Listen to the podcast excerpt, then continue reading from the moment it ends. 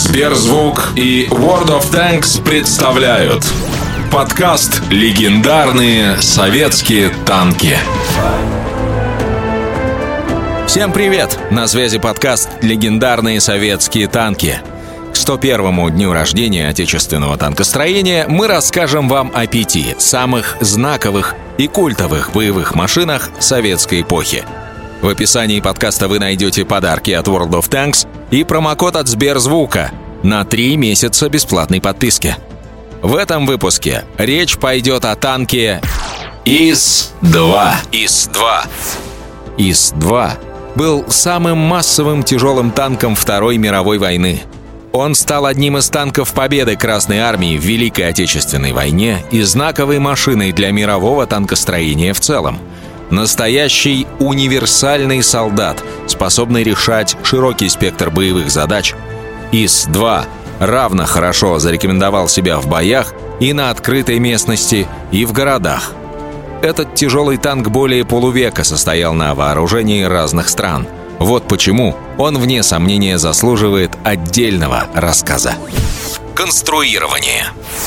Этот танк был создан в разгар военного времени, бросавшего Советскому Союзу, его руководству, военным инженерам и конструкторам все новые вызовы. Армии требовались танки, способные на равных тягаться с новой немецкой техникой и одерживать верх в этом единоборстве. Конструкторские бюро корпели над проектированием машины каждого их узла и агрегата в отдельности. Работа на ряде важнейших предприятий отрасли велась после эвакуации и развертывания производств заново в сложнейших условиях, когда промедление было смерти подобно.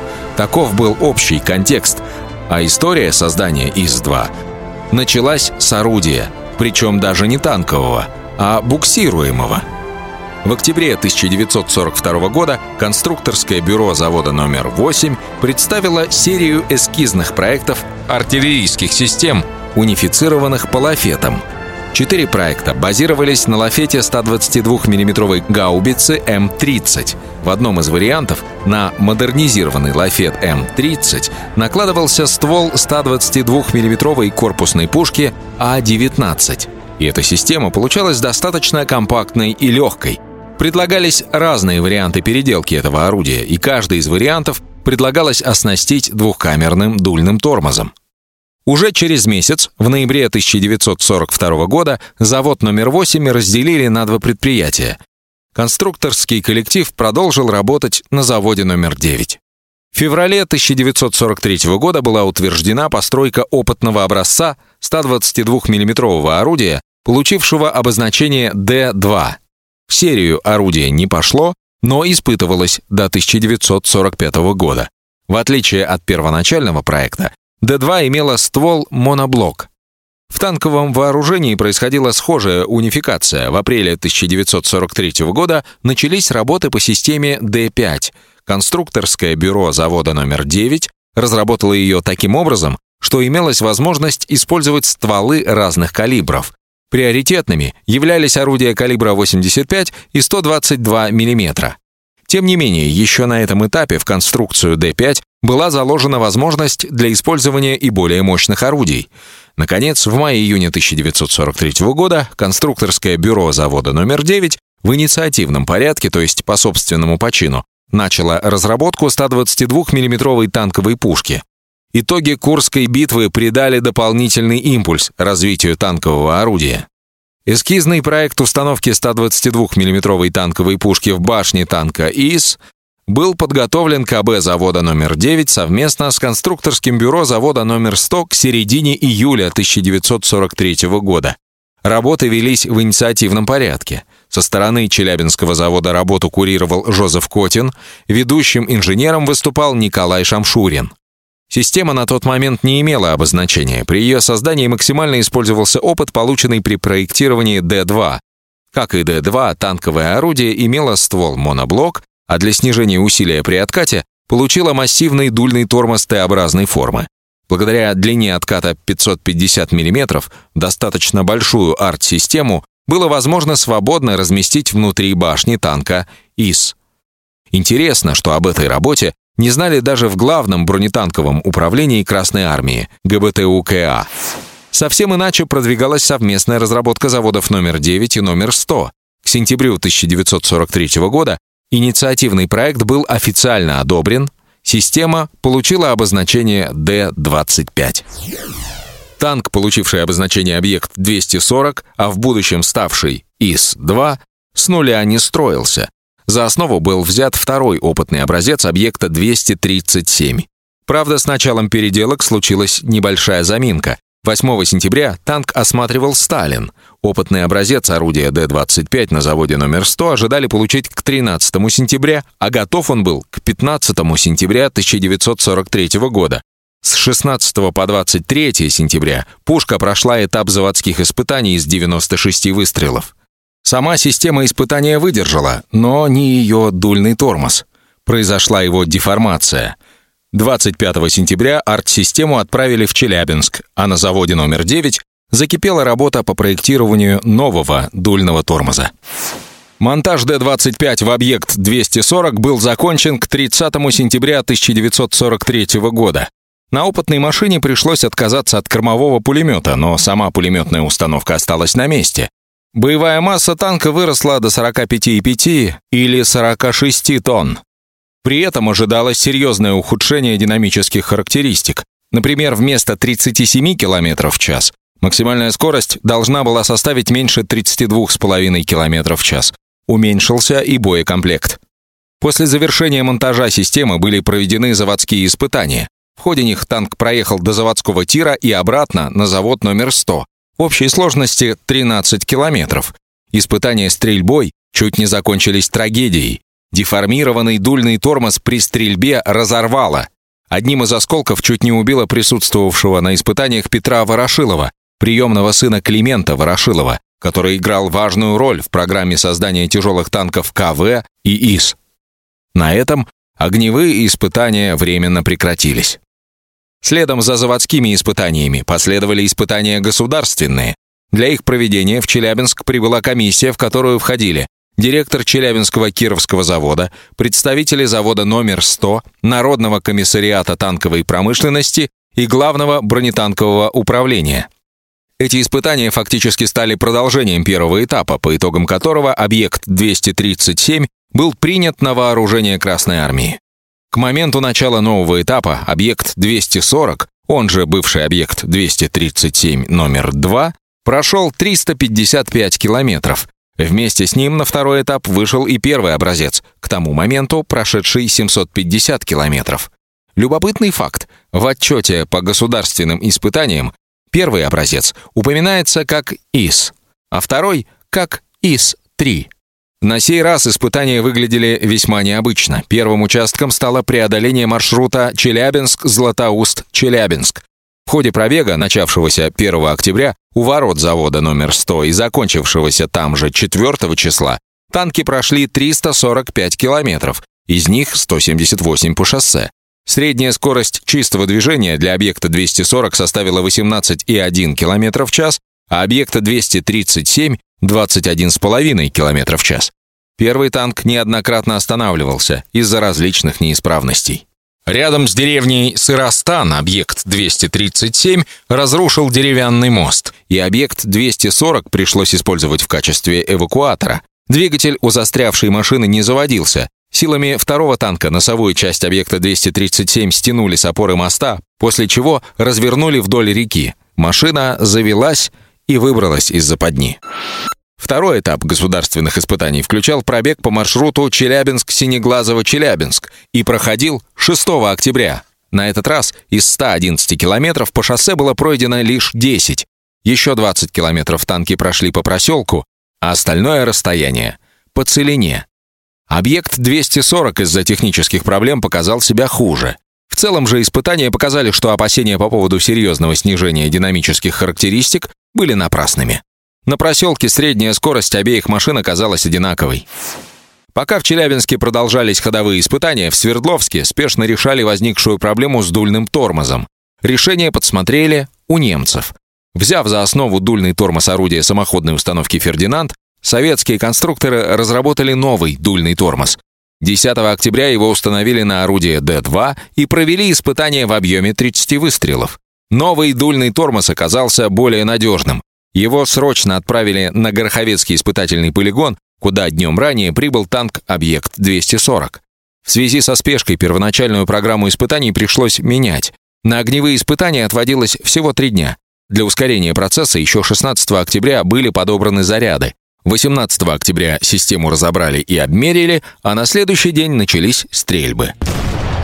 Орудие уже было не новым. К началу испытаний на его счету имелось 172 боевых выстрела.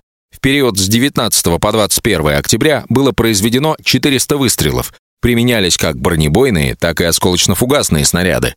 К концу стрельб начальная скорость снарядов снизилась на 1%, что было в пределах нормы. В ходе огневых испытаний система продемонстрировала вполне достойную прочность. Исключением стал дульный тормоз. По итогам испытаний на нем образовалась трещина, правда, в отличие от первого типа дульного тормоза, разрушения не произошло. Комиссия дала указание улучшить конструкцию. При испытаниях на скорострельность были получены результаты от 1 до 2 выстрелов в минуту, в зависимости от угла наклона орудия. Высокой оказалась кучность. Правда, нарекания имелись по кучности при стрельбе осколочно-фугасными снарядами. Также проблемы возникли при стрельбе с хода. Изучение боевого отделения проводилось в сравнении с объектом 237, который изучался на том же полигоне двумя месяцами ранее. В связи с увеличением габаритов орудия объем боевого отделения уменьшился. Обойти пушку сзади теперь было невозможно. Усложнилась работа заряжающего. Кроме того, при заряжании немного сбивалась наводка прицела – не очень удобными оказались и укладки зарядов на полу. 22 октября, даже после тренировки, расчет так и не смог добиться скорострельности более двух-трех выстрелов в минуту. Такой оказалась плата за серьезное усиление вооружения. Несмотря на все проблемы и нарекания, пушка Д-25, по мнению комиссии, испытания выдержала. Разумеется, как в конструкцию системы, так и в конструкцию танка требовалось внести некоторые изменения. Но после установки Д-25 не произошло существенного ухудшения характеристик танка, чего, судя по первоначальной переписке, специалисты немного опасались. Кроме того, даже со всеми выявленными недостатками орудие показало себя очень неплохо.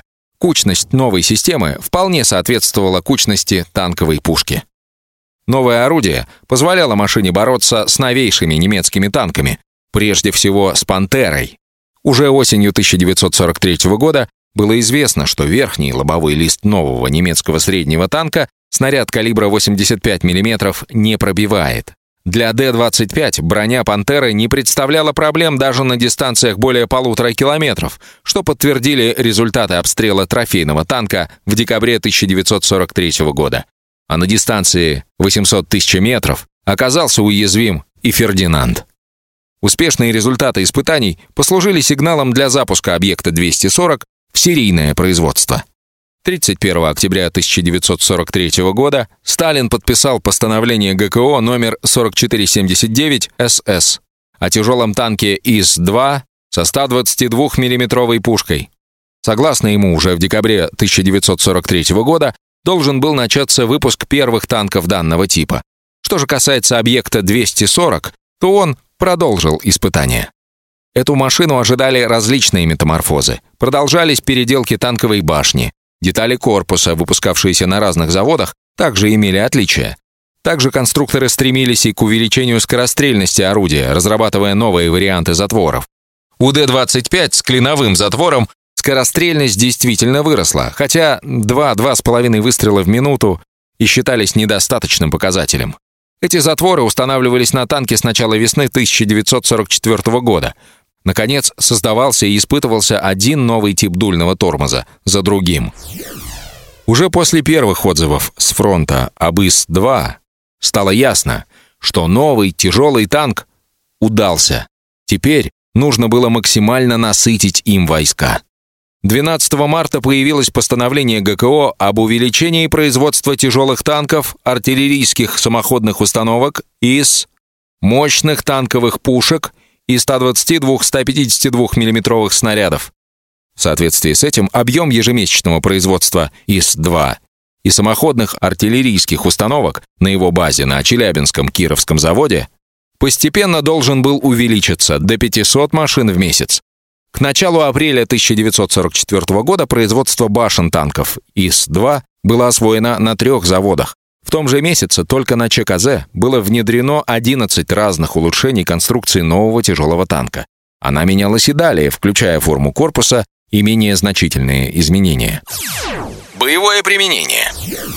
Подавляющее большинство тяжелых танков ИС-2 поступало на вооружение гвардейских тяжелых полков прорыва, а в общей сложности новым танком были оснащены 25 частей Красной армии. По своим задачам новый советский тяжелый танк в некоторой степени перекликался с немецким «Тигром». Полки танков ИС служили для усиления танковых соединений. С «Тиграми», вопреки расхожему мнению ИС-2, встречались на поле боя довольно часто и, как правило, с печальным итогом для немцев. И хотя прямого приказа, запрещавшего немецким танкистам воевать с ИСами, не было, в советских отчетах, начиная со второй половины 1944 года и вплоть до конца Великой Отечественной войны, все чаще говорилось, что противник уклонялся от прямого контакта с советскими тяжелыми танками. Характерным примером использования ИС-2 в боях 1944 года можно считать Львовско-Сандомирскую операцию. 29-й тяжелый полк в период с 16 по 19 июля безвозвратно уничтожил 23 «Тигра» и «Пантеры». Собственные потери полка – три сгоревших танка и восемь подбитых, из которых пять удалось восстановить. Всего за время операции. 29-й полк записал на свой счет 38 уничтоженных немецких танков и САУ, при четырех сгоревших ИСах и пяти требующих капитального ремонта. Хорошо проявил себя в той же операции 71-й гвардейский тяжелый танковый полк. Поначалу боевые действия сложились для полка неудачно. Он попал в засаду, потерял три танка сгоревшими и три подбитыми, а командир полка был смертельно ранен. Ответным огнем гвардейцы уничтожили «Тигр», «Фердинанд» и подбили две «Пантеры». После боя на броне одного из ИСов насчитали 18 непробитий от 75 миллиметровых снарядов. Через два дня у местечка Магеров полк снова попал в засаду, но в этот раз не повезло немцам. Полк, не потеряв ни одной машины, пошел в обход опасного участка, а единственный оставшийся танк гвардии лейтенанта Бориса Слюняева уничтожил «Фердинанд», две противотанковые пушки и столько же бронетранспортеров. Затем полк переправился через реку Сан и оказался за пределами довоенной территории СССР. Уже в Польше полк столкнулся с «Тиграми Б», они же «Королевские тигры», новейшими немецкими тяжелыми танками. Хорошо известен эпизод, в котором лейтенант Александр Оськин на Т-34-85 подбил три танка этого типа. Но вместе с Оськиным стреляли все, кто мог. А вот находившиеся рядом ИС-2 воевали с королевскими тиграми практически один на один. Речь идет о бое у деревни Аглендов. Рано утром 13 августа 1944 года тяжелые танки ИС-2 из состава 71-го гвардейского тяжелого танкового полка главный резерв 6-го гвардейского танкового корпуса, вступили в бой. Танк командира танкового взвода гвардии старшего лейтенанта Клеменкова повел наступление на Оглендов, где уже шел бой. На юго-западной окраине пехоту обстрелял тяжелый немецкий танк «Тигр-Б», стоявший в засаде. О танке пехота сообщила Клеменкову, тот открыл огонь и первым выстрелом разбил дом рядом с немецким танком. В панике экипаж немецкой машины ринулся вперед, и вторым выстрелом танку сбило гусеницу, и он попал в воронку. После этого экипаж бежал, а обездвиженную машину с башенным номером 234 захватила советская пехота.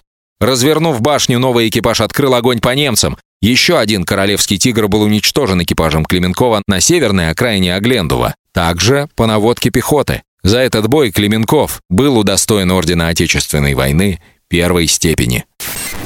Еще большего успеха добился экипаж гвардии старшего лейтенанта Василия Удалова. К 14 часам его танк, взаимодействуя с 52-й гвардейской танковой бригадой, оказался в восточной деревне Мокре. Там машина встала в засаду и очень вовремя. Колонна из семи королевских «Тигров» вышла из Шидлова, атаковав советские войска в районе высоты 272.1. Не видя танка Удалова, немецкая колонна оказалась под фланговым огнем ИС-2. Несколькими выстрелами было выведено из строя два немецких тяжелых танка, остальные продолжили движение. Тогда Удалов обогнул Мокре по лесной дороге и вышел навстречу колонне. В результате был уничтожен еще один королевский «Тигр». Оставшиеся танки отошли, но вскоре повторили атаку на высоту. Там их встретил из два лейтенанта Белякова, который записал на свой счет один танк. За бой 13 августа Удалов получил звание Героя Советского Союза. При этом следует отметить, что и немцы старались отыскать способ успешно бороться с грозными тяжелыми танками Красной Армии.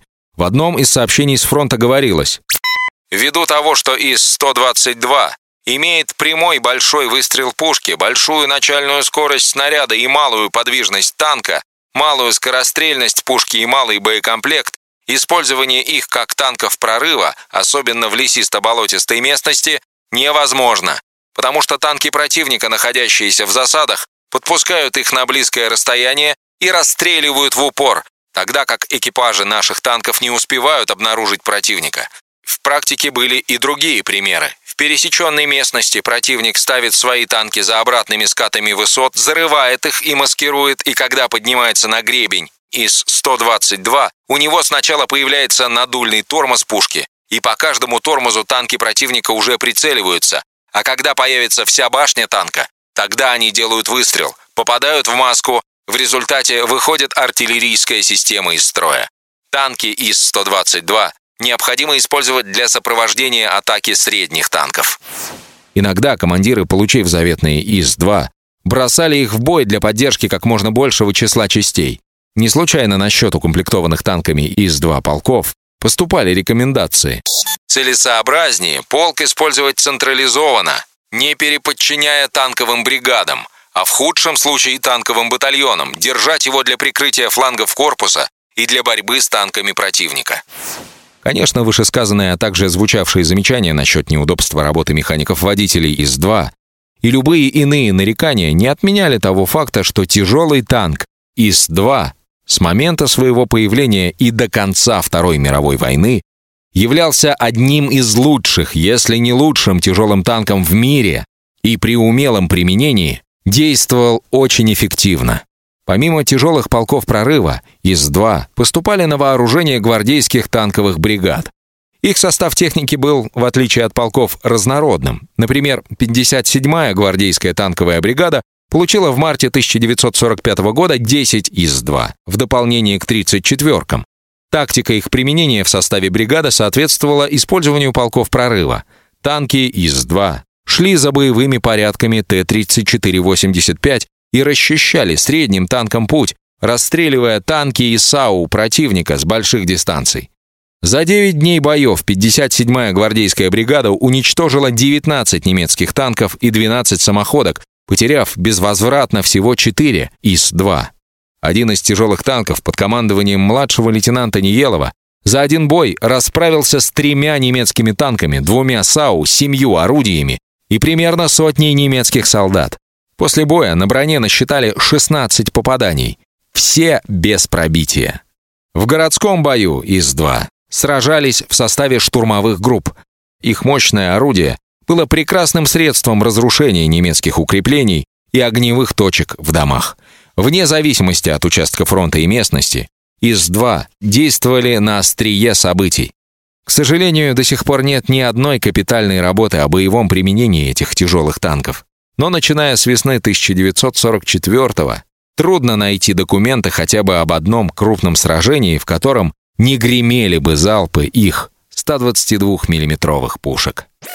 При подготовке текста использованы публикации историков Юрия Пошалока и Андрея Уланова. А для тех, кто хочет со всех сторон рассмотреть танк ИС-2 и даже опробовать его в бою, в описании подкаста есть ссылка на World of Tanks. Специально для слушателей нашего подкаста по инвайт-коду WhatsBear, который вы также найдете в описании, можно получить хороший стартовый набор для начинающих танкистов. Тяжелый советский танк пятого уровня «Черчилль-3», стопроцентный экипаж и слот для него, три дня танкового премиум аккаунта и 200 тысяч кредитов.